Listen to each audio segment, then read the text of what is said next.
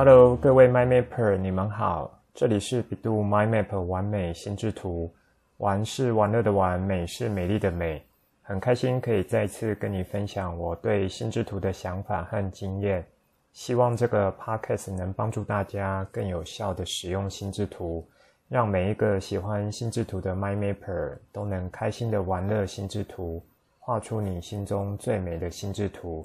现在就来听传奇聊心智图，一起完美心智图。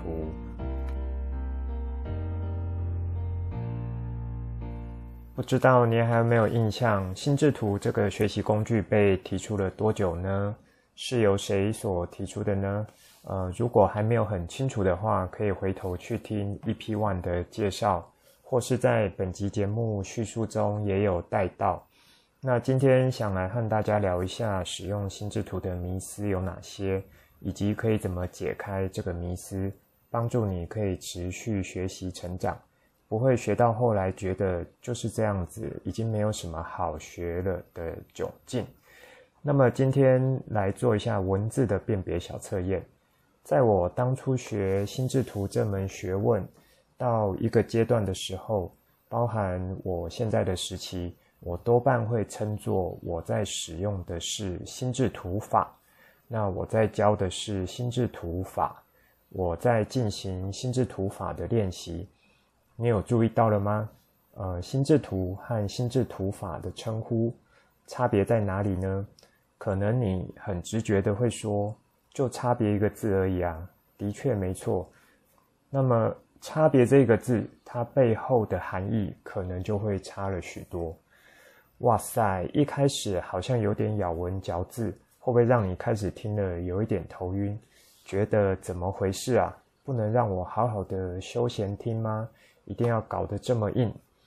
其实今天这个主题仍然是着重在观念的建立，希望你能够有比较完整的概念，那还有完整的观念，再去使用心智图法来帮助你。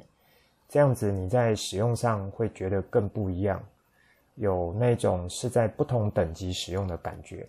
就像同样是车子，你是在开一般房车，还是在开跑车？好，虽然一样是在开车，可是那个感受是蛮不一样的。那我想先从心智图和心智图法这两者的差异和角度来和大家聊聊。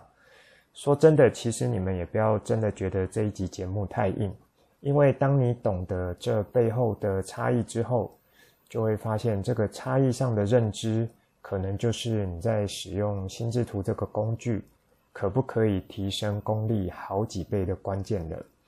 那么接下来就来认真的展开一下。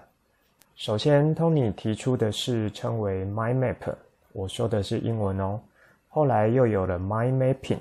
就是最后面有 ing，意思是正在进行，其实也就代表的是大脑继续以心智图的方式来执行，不管是思考也好，整理资料也好等等的过程。因此，mind mapping 的 ing 就有这样的意思。那么，你可不可以分辨 mind map、mind mapping 的差别呢？那我觉得 Tony 他要用这种不同的称法，或直接以英文角度来理解的话，目的呢，我认为是要让学习心智图的人可以更加无时无刻将这个工具内化成自己的一种思考方式、处理事情的方式。这一点有没有符合我在前面两集想要带给你的一个观念，就是学心智图应该有的态度？能持续的把心智图当作是思考工具，以及可以随时随地都拿出来使用的工具。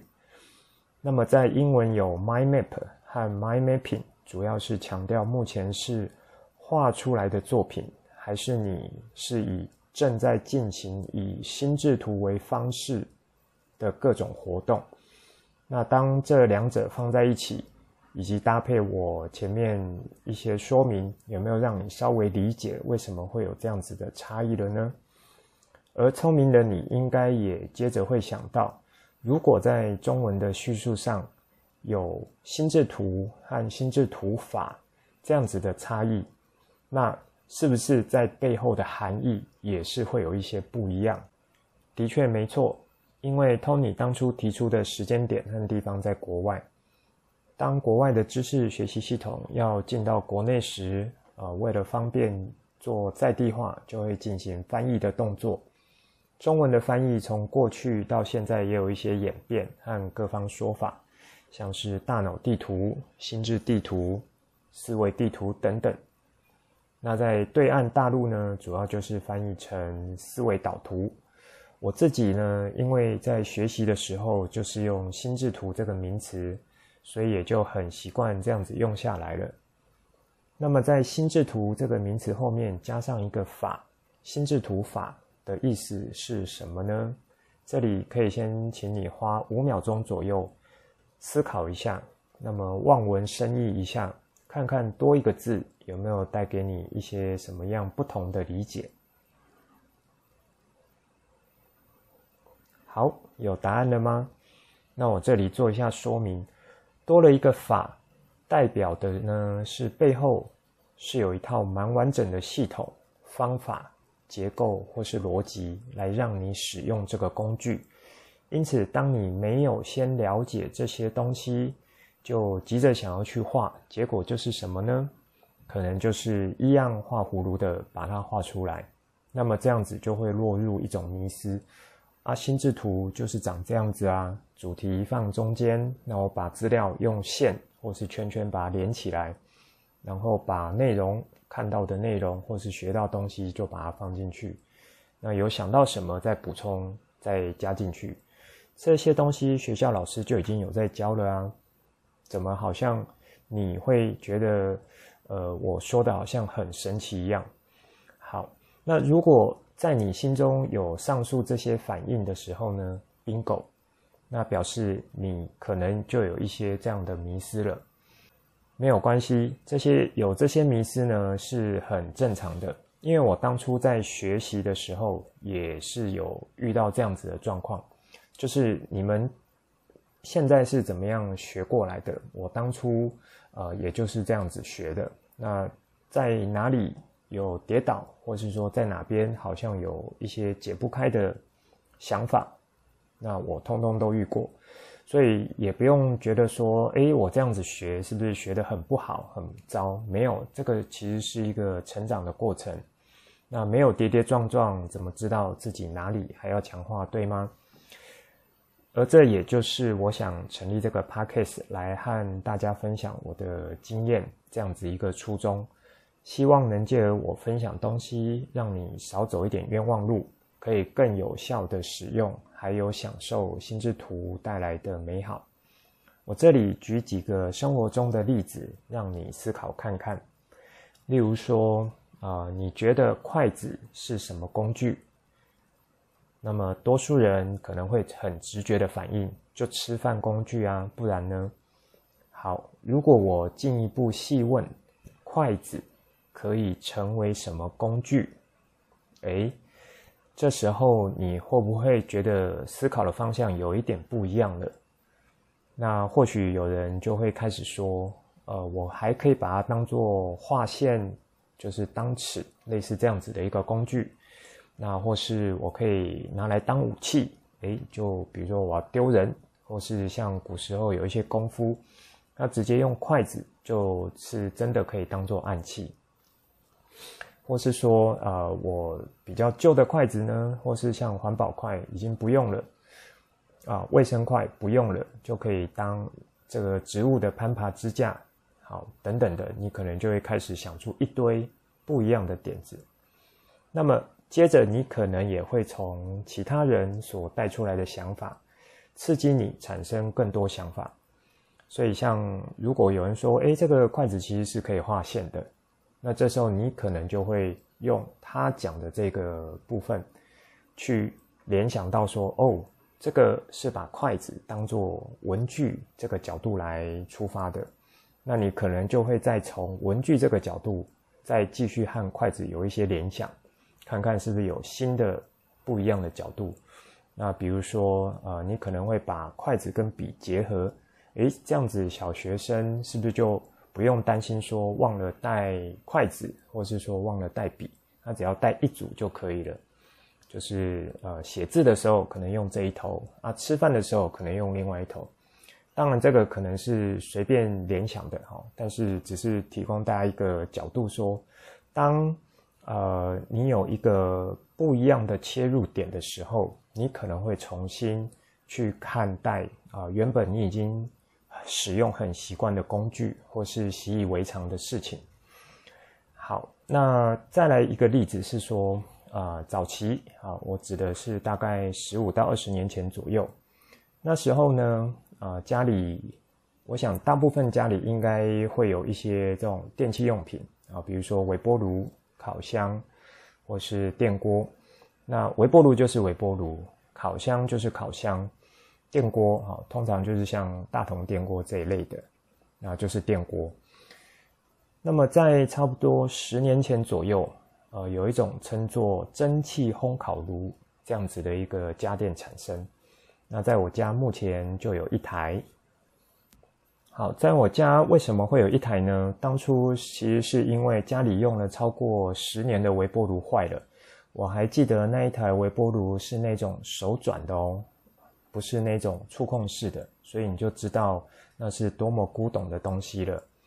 那以及当时在家里有一台小烤箱在用。所以，当微波炉坏了之后，当时这种全能型的炉子好像蛮厉害的，所以就去买了一台。不过那时候说来也很好笑，因为买回来大概有前面两年的时间，因为小烤箱还没有坏，所以就继续用这个小烤箱当做烤箱的功能。那这一台新买回来的，我先称它做超级机器。那我们那时候呢，也只有用它的微波功能啊，因为最主要是微波炉坏了，就是买一台，诶，好像有更进阶，但我们实际上还是只用它的微波炉功能。那用了差不多快两年，好，是真的哦，就是大概这两年的时间，我们只有用它的微波炉功能。那后来不知道哪一天，诶，小烤箱也寿终正寝。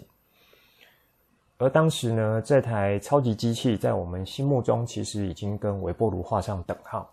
就这样子，家里其实也就没有烤箱，只有微波炉啊。这样子的日子过了一阵子，某一天，我突然对我老婆大叫一声：“啊！当初这台微波炉，好，你看我那时候都直接叫它微波炉了。这台微波炉的说明书和使用手册在哪里？”我记得这一台是超级机器啊，它除了微波炉也有烤箱的功能，那我们直接都用这一台就好啦，也不用说还要再去买过新的烤箱。那后来就去翻啊找啊，把说明书找出来，然后按照上面的一些操作。所以经过这一段摸索，诶，当我们真正透过这一台机器烤出第一片这个我们平常吃的吐司。那而且尝起来味道也还不差，那时候的眼泪真的都快掉出来了，心里想说：哇塞，原来这一台这么好用，当初真的是买到宝了，怎么我们都一直没有好好使用它？那说到这里，有没有让你触发联想到一些什么，跟今天的主题有关？好，如果你有想到的话，那恭喜你；如果你没有想到也没关系。那我这里做一个说明，这里呢想带到就是说啊、心智图或说心智图法，好、哦，它其实就是像这一台超级机器一样，它有很多功能是可以帮助你，那在你的人生各个面向变得更美好的。那你如果只用你知道的功能来使用它，就可惜了，真的可惜了。好。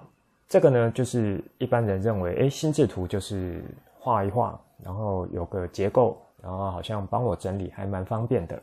那如果你就是认知到这边，就蛮可惜的。心智图法哦，就是加了一个法，就好比是这一台机器超超级机器的说明书和使用手册。那当你去认真的学习一下，以及了解背后的观念。它一系列的方法，或是说可以应用的范围，那下一点功夫去了解它，那么你使用的心智图就会非常不一样了，相信我。好，其实上面这个故事呢，还有第二段，因为第一段故事大概发生在距离现在五六年前吧。好，再来是差不多两三年前，那时候家里的小朋友也比较大了，大概就是国小阶段，所以当时啊、其实有几则一些食安新闻的问题。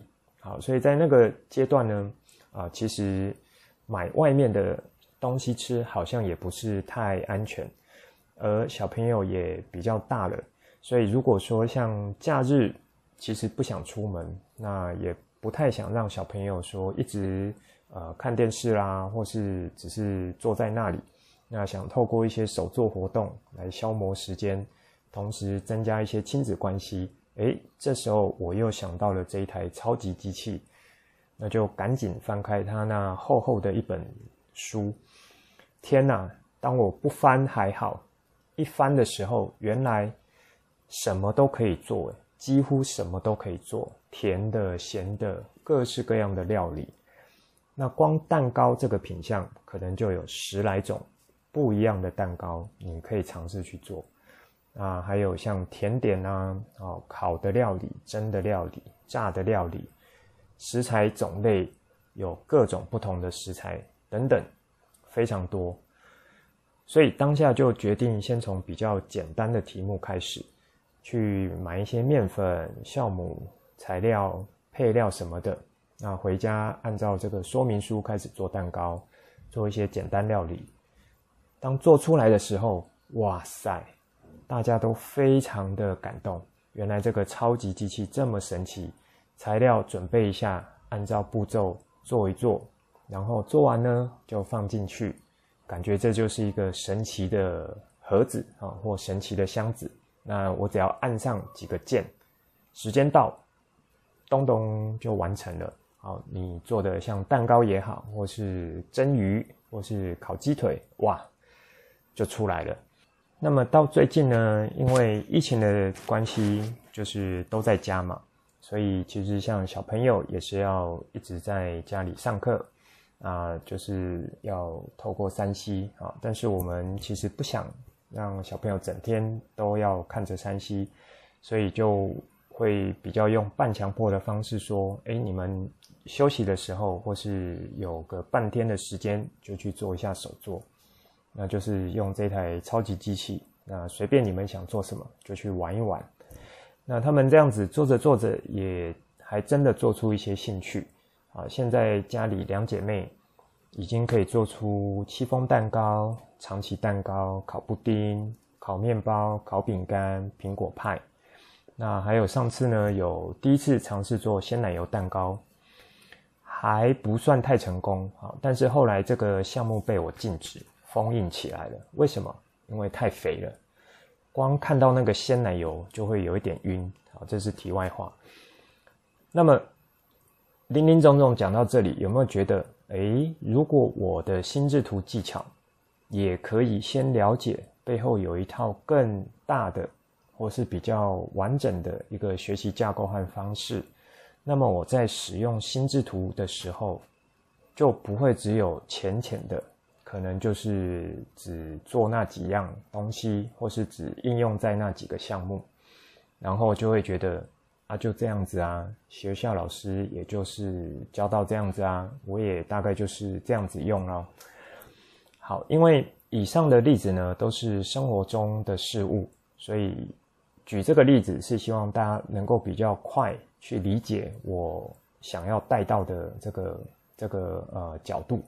那我想应该也有不少人呃跟我是有像生活中这种类似的经验，就是诶，你可能。一个工具，哦，它其实是蛮厉害的，它本身可以让你有一些不一样的发展的，但是你没有去很认真了解它背后的呃一个真正的构成也好，或是它的呃系统结构也好，那你可能就只会用你所知道的。好，这些例子其实。还是要回过头来，呃，跟你做的一个重点是说，心智图是一个工具，那心智图法就比较像是这个工具背后的操作手册。那当你能够真正掌握背后的结构啦，哈，或是操作方式，那可以达到的边界极限，也就是你看待它其实是有一套完整的、有结构的方法和工具的时候，那么你在使用心智图就会更不一样了。好，这时候如果我再倒带回到上面所说筷子的举例，再问你一个问题。如果今天有一本使用说明书，告诉你筷子，今天你的筷子哈是由什么部件构成？比如说它是有有一个重心的，然后它可能是一个头尖尖，然后后面是粗的啊，然后它的材料是什么做成？那它在不同部件，它还有没有什么其他的功能性？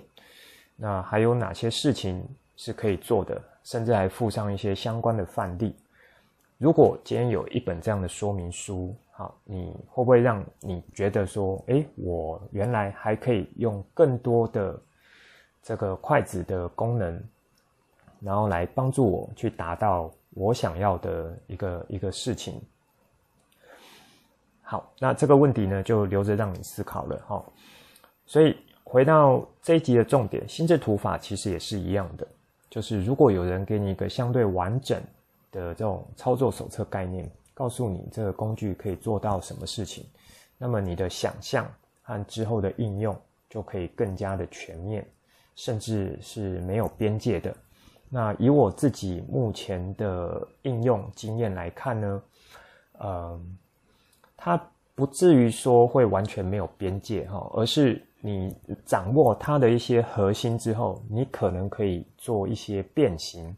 或是弹性的使用，这个可能会让你觉得有一点呃听不太懂，但是没有关系，因为就大概让你了解到这边就好。因为有一些可能是你真的要花时间去呃操作过很多，然后也真正有把它用出来到一些应用面，诶，你慢慢的去理解哦。我如果呃可以持续的去用它的核心来去看待不同的事物。那我在使用心智图法这样子的一个工具的时候，会是很不一样的。这里补充一个小点，最早 Tony 在推广 MindMap 的时候呢，强调心智图法就是大脑的使用手册。诶，听到这句话有没有觉得很酷？那我觉得他的这个比喻又更大了。好，我认为他的论点其实是有根据的，因为 Tony 就是去研究过各种学科。可能像心理学啦、认知学啦，或是当时的对大脑的一些研究啊，或是说学习方面的，还有像记忆这一些的东西，那去呃发展出就是提出这样子的一个角度啊，心智图。那这样子的结构，它独特的放射状结结构，以及呢，它自己有定义出应该怎么使用出来的规则，这样子相加起来，好，就是会以。贴近大脑思考的操作方式来运作，所以当你使用这样子的工具的时候，你用它用得好，它就会像是你大脑的使用手册一样，告诉你可以在哪些地方完成什么事情。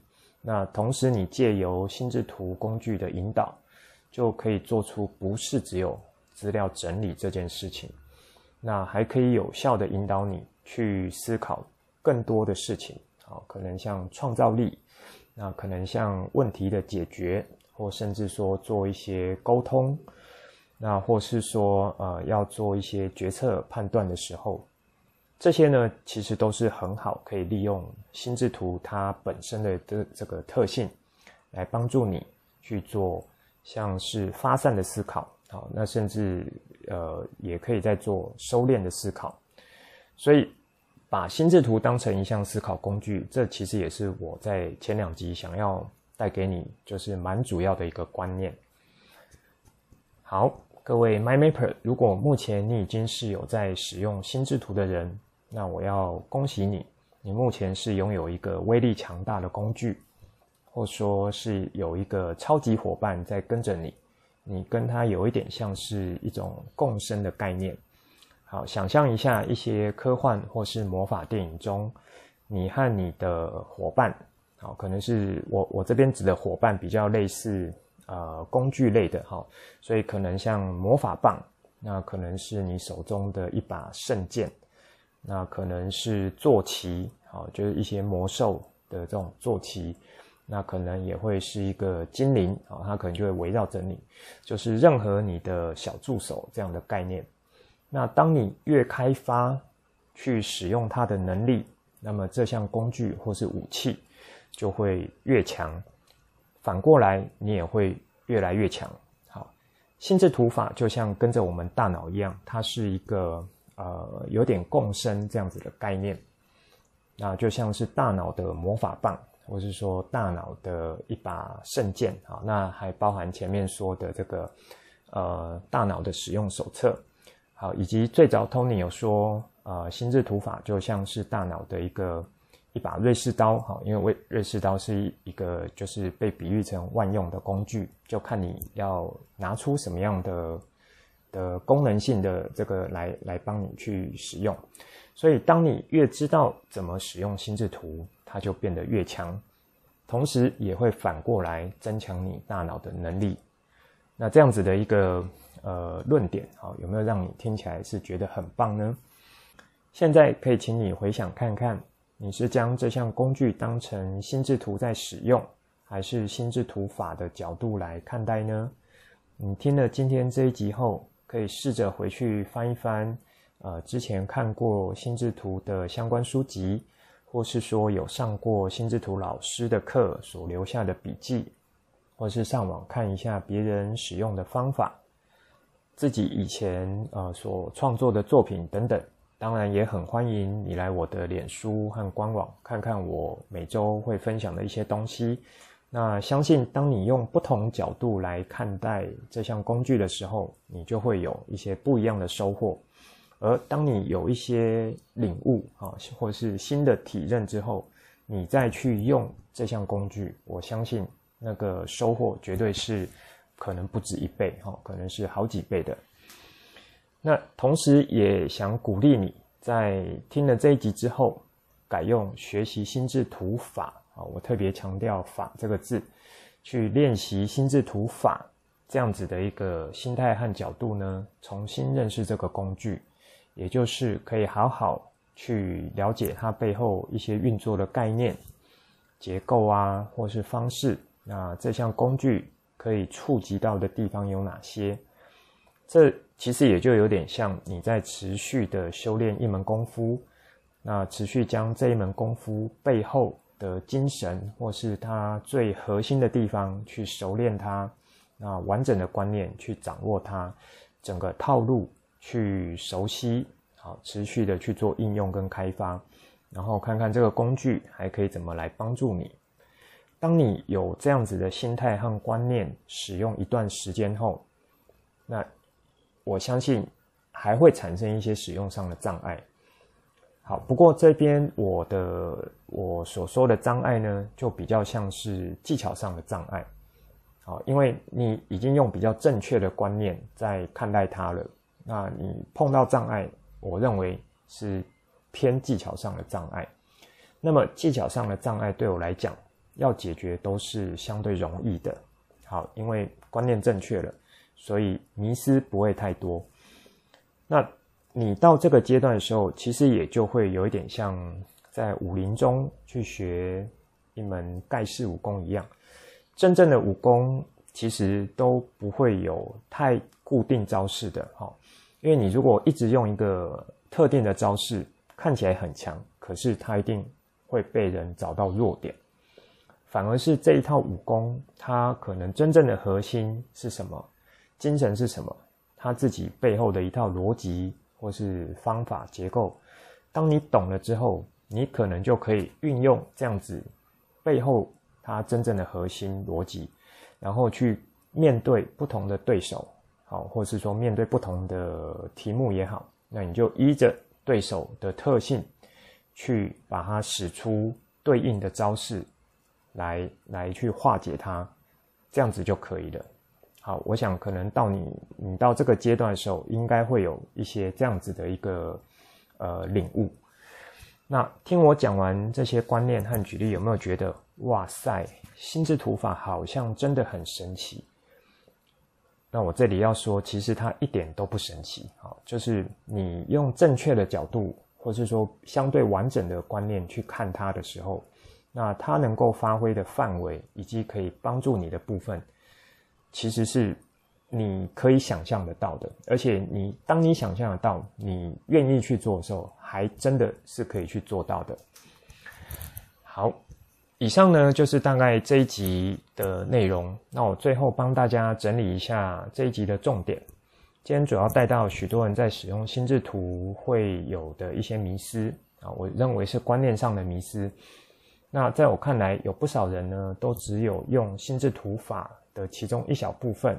或许是因为你被“心智图”这三个字所局限了。当你开始用心智图法这个角度来看待这个工具的时候，你就会觉得应该还有什么方式可以透过心智图的规则和操作来帮助你完成。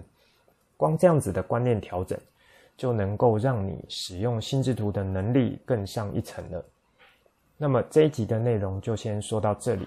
之后再跟大家聊更多我对心智图的认识所产生的经验和想法，来跟你分享。那带你一起重新认识心智图，希望你会喜欢今天的节目。